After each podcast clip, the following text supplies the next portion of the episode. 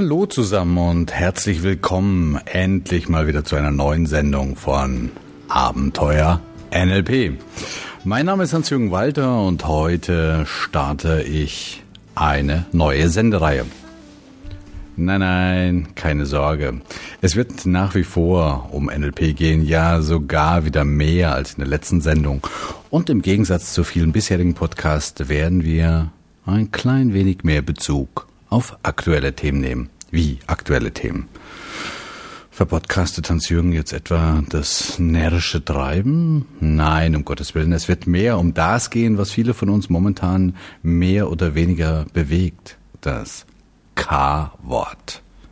Ja, um ehrlich zu sein, manchmal kann ich es schon nicht mehr hören, geschweige denn lesen. Das K-Wort. Wenn man da morgens gut gelaunt die Tageszeitung aufschlägt, muss man schon eine dicke mentale Hornhaut haben, um weiterhin gut gelaunt seinen Kaffee zu schlürfen und sich hochmotiviert ans Tagewerk zu machen. Was lese ich da? Hier gleich bei mir um die Ecke. Krankenhaus wegen Überfüllung geschlossen, dank Norovirus. Ein paar Kilometer weiter hat dann ein renommierter Treppenhersteller wegen Insolvenz für immer seine Pforten geschlossen. Na, und den Großen der Region wie SAP und Heidelberger Druck, ja, denen ging es auch schon mal besser. Ich denke, spätestens jetzt wisst ihr, was ich mit dem K-Wort meine. Die Frage ist, was tun wir eigentlich? Wie geht's uns dabei? Wie gehen wir mit diesem K um? Ja, ich denke, besonders in Zeiten, in denen die Umgebungsparameter der sogenannten realen Welt nicht sonderlich günstig sind, ist es vielleicht besonders wichtig, sein mentales Immunsystem zu stärken. Nein, ich rede nicht davon, den Kopf in den Sand zu stecken oder sich die Fakten schön zu reden. Ich rede zum Beispiel davon, dass die eigene Stimmung nicht zwangsläufig kausal mit dem DAX korrelieren muss.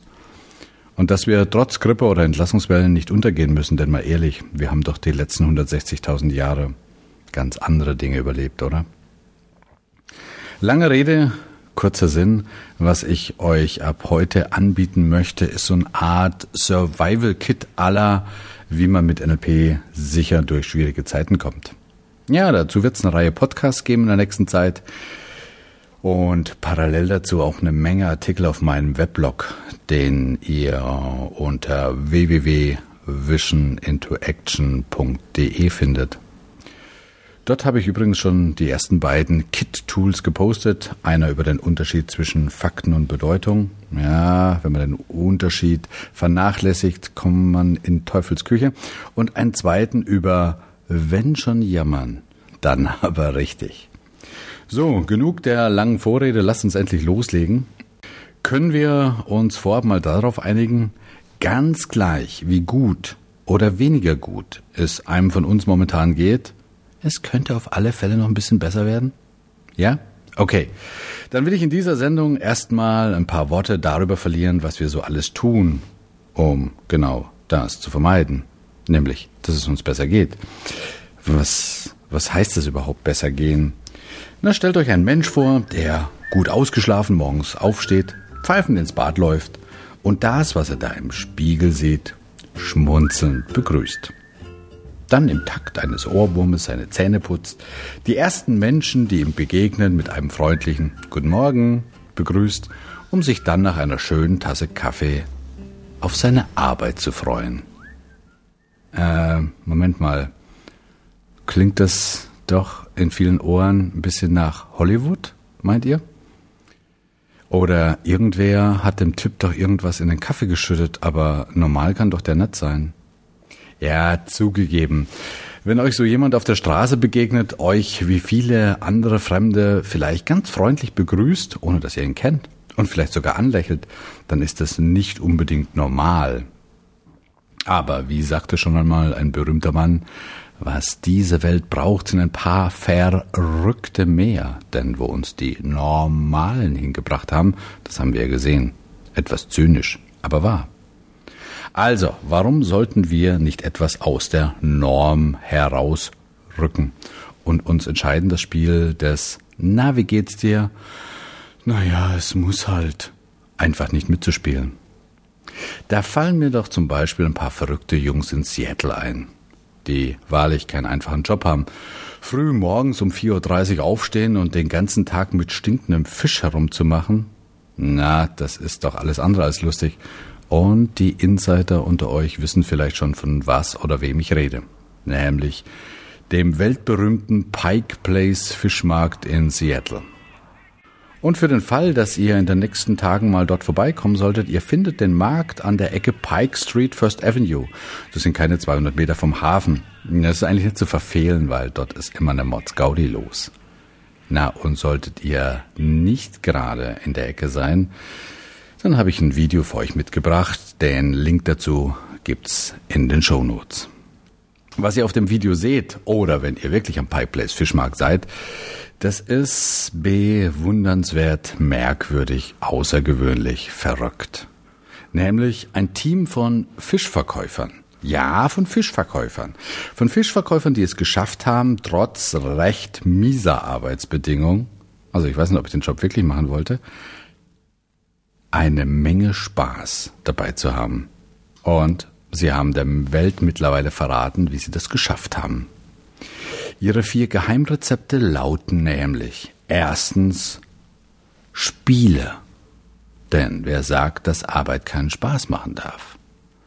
Zweitens bereite anderen Menschen jeden Tag eine Freude. Das steckt an und kommt zurück. Drittens sei präsent und viertens wähle deine Einstellung täglich neu. Na, über die ersten drei können wir mal später reden. Um was es mir heute so ein bisschen geht, ist Punkt 4. Wähle deine Einstellung täglich neu. Ich glaube, damit könnte man jede Menge für sich selbst und andere bewegen. Aber was ist genau damit gemeint und vor allen Dingen, wie geht das? Wie genau machen die das? Naja, obwohl so jeder von uns doch ein Gefühl dazu hat, was mit Einstellung gemeint ist, mir wäre das vielleicht ein bisschen unkonkret. Und vielleicht weiß das der eine oder andere, im NLP haben wir dazu ein nettes Modell. Das vereinfacht gesagt, alles, was in Menschen vorgeht, in eine von drei Schubladen steckt. Entweder ist es erstens, Schublade auf, äußeres Verhalten. Oder Schublade zwei auf, irgendein innerer Zustand. Oder drittens, irgendein innerer Prozess. Ja, lass uns die drei Schubladen mal ein bisschen genauer angucken. Erste Schublade nochmal auf Äußeres Verhalten, äußeres Verhalten, ja gut, ich denke, da weiß jeder, was damit gemeint ist, aber da passt unsere Einstellung eigentlich nicht so recht hinein, obwohl natürlich unsere Einstellung unser Verhalten beeinflusst. Aber Verhalten ist nun mal keine Einstellung. Also, erste Schublade, äußeres Verhalten können wir eigentlich zumachen. Wir ziehen nochmal die zweite Schublade auf innere Zustände. Ja, da passt Einstellung schon ein bisschen eher. Auf alle Fälle beeinflussen sich ja innere Einstellungen und innere Zustände gegenseitig. Wenn ich mich gut fühle, dann denke ich auch ganz anders und umgekehrt. Aber lass uns noch die dritte Schublade betrachten, innere Prozesse. Innere Prozesse, da kommt mir sofort unser Denken in den Sinn und Einstellung hat sicher viel mit Denken zu tun. Ja, ich denke, da passt unsere Einstellung am besten rein in diese dritte Schublade der inneren Prozesse. Denn Einstellungen sind ja so eine Art innere Prozesse. Aber zurück zu unseren Fischjungs. Übersetzt hieße, wähle deine Einstellung täglich neu, ja, damit wähle dein Denken. Oder vielleicht besser, wähle die Art deines Denkens.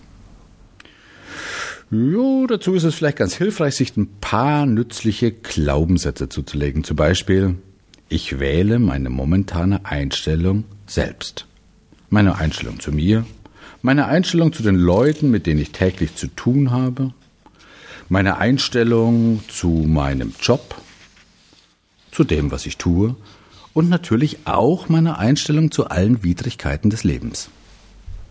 Ja, werdet ihr vielleicht sagen, das ist doch selbstverständlich. Wer soll denn die sonst wählen? Moment, Moment. Richard Bandler, der Miterfinder, naja, würde man sagen, Mitdesigner des NLPs, hat mal gesagt, Zitat, die meisten Menschen haben irgendwo ganz tief das Gefühl, sie säßen im Bus ihres Lebens auf der letzten Bank, also ganz hinten. Und dort wären sie angekettet. Und vorne am Steuer säße ein kleines, fieses Monster, das mit diesem Bus durch die Stadt rast.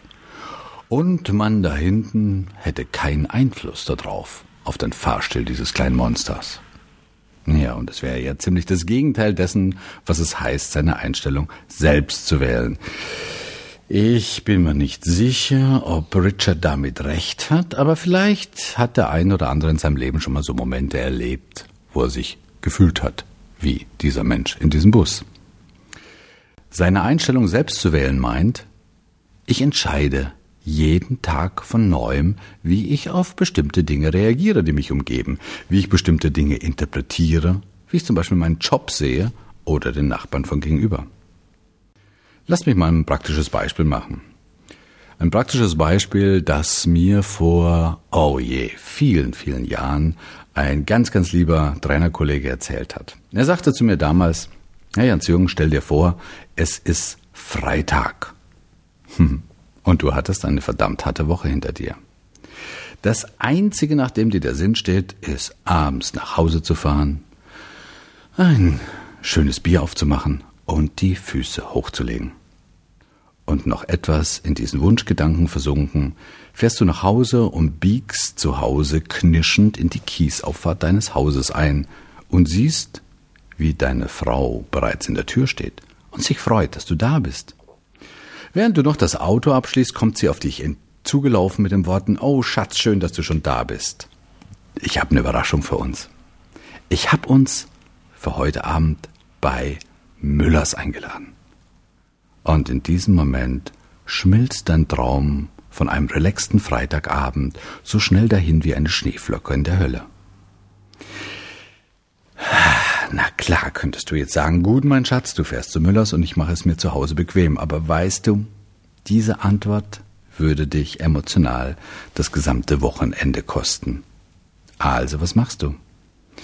Mit hoher Wahrscheinlichkeit machst du gute Miene zu bösem Spiel und gehst mit zu Müllers. Nein, du gehst nicht, du schleppst dich eher.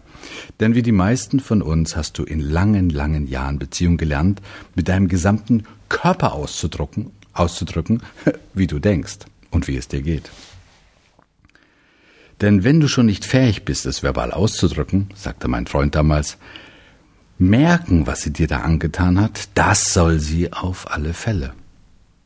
Ich meine die Gattin.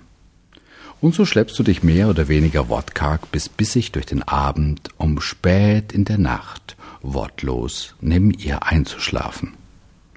Kennst du sowas? fragte mich damals mein Kollege. Und wie, um mich vor einer peinlichen Antwort bewahren zu wollen, fragte er gleich weiter.